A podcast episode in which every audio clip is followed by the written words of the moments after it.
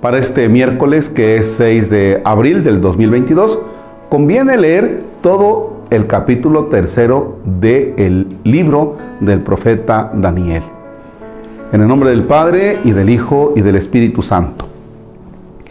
En aquellos días dijo el rey Nabucodonosor, es cierto que Cedrac, Mesac y Abednego, que no quieren servir a mis dioses, ni adorar la estatua de oro que he mandado levantar? Pues bien, si no es cierto, estén dispuestos para que al oír sonar el cuerno, la flauta, la cítara, el salterio, la chirimía y toda clase de instrumentos se postren y adoren la estatua que he mandado hacer. Pero si no la adoran, serán arrojados inmediatamente a un horno encendido ¿Y qué Dios podrá librarlos entonces de mis manos? Pero Cedrac, Mesac y Abednego contestaron al rey Nabucodonosor, no es necesario responder a tu pregunta, pues el Dios a quien servimos puede librarnos del horno encendido y nos librará de tus manos, y aunque no lo hiciera, sábete que de ningún modo serviremos a tus dioses ni adoraremos la estatua de oro que has mandado levantar. Entonces Nabucodonosor se enfureció y la expresión de su rostro cambió para Cedrac, Mesac y Abednego. Mandó encender el horno y aumentar la fuerza del fuego siete veces más de lo acostumbrado Después ordenó que algunos de los hombres más fuertes de su ejército ataran a Cedrac, Mesac y Abednego y los arrojaran al horno encendido. Pero el ángel del Señor bajó del cielo, se puso junto a ellos, apartó las llamas y produjo en el horno un frescor como de brisa y de rocío, y el fuego no los atormentó, ni los hirió, ni siquiera los tocó. El rey Nabucodonosor, estupefacto, se levantó precipitadamente y dijo a sus consejeros, ¿acaso no están atados los tres hombres que arrojamos al horno? Ellos contestaron, sí señor. El rey replicó, ¿por qué entonces estoy viendo cuatro hombres sueltos que se pasean entre las llamas sin quemarse y el cuarto parece un ángel? Nabucodonosor los hizo salir del horno y exclamó, bendito sea el Dios de Cedrac, Mesac y Abednego, que ha enviado a su ángel para librar a sus siervos, que confiando en él, desobedecieron la orden del rey y expusieron su vida, antes que servir y adorar a un Dios extraño. Palabra de Dios. Te alabamos, Señor.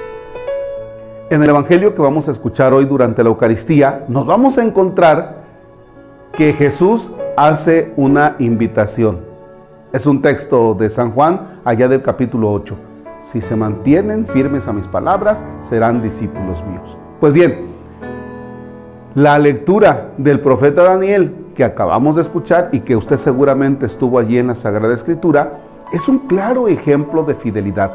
Tres personajes que ante la amenaza del rey, ellos dicen, no te vamos a hacer caso, no vamos a adorar a este ídolo de metal que tú nos dices que adoremos. No lo vamos a hacer.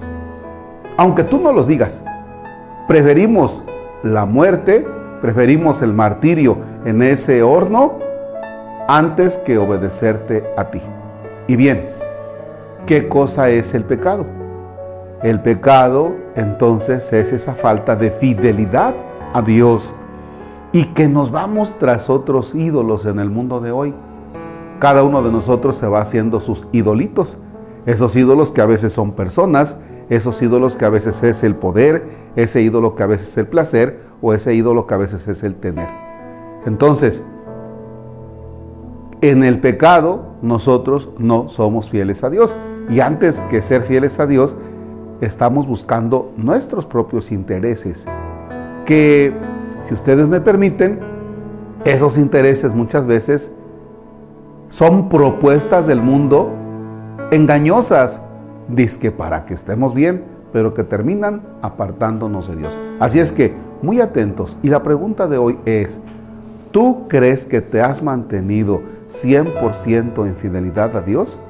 Y si no, esas infidelidades te han llevado a situaciones de pecado, apartarte de Dios, apartarte de ti y apartarte de los demás. Creo que es una pregunta que puede resonar mucho en este día, en tu mente, en tu corazón. Padre nuestro que estás en el cielo, santificado sea tu nombre. Venga a nosotros tu reino. Hágase tu voluntad en la tierra como en el cielo. Danos hoy nuestro pan de cada día. Perdona nuestras ofensas como también nosotros perdonamos a los que nos ofenden. No nos dejes caer en tentación y líbranos del mal. Señor esté con ustedes.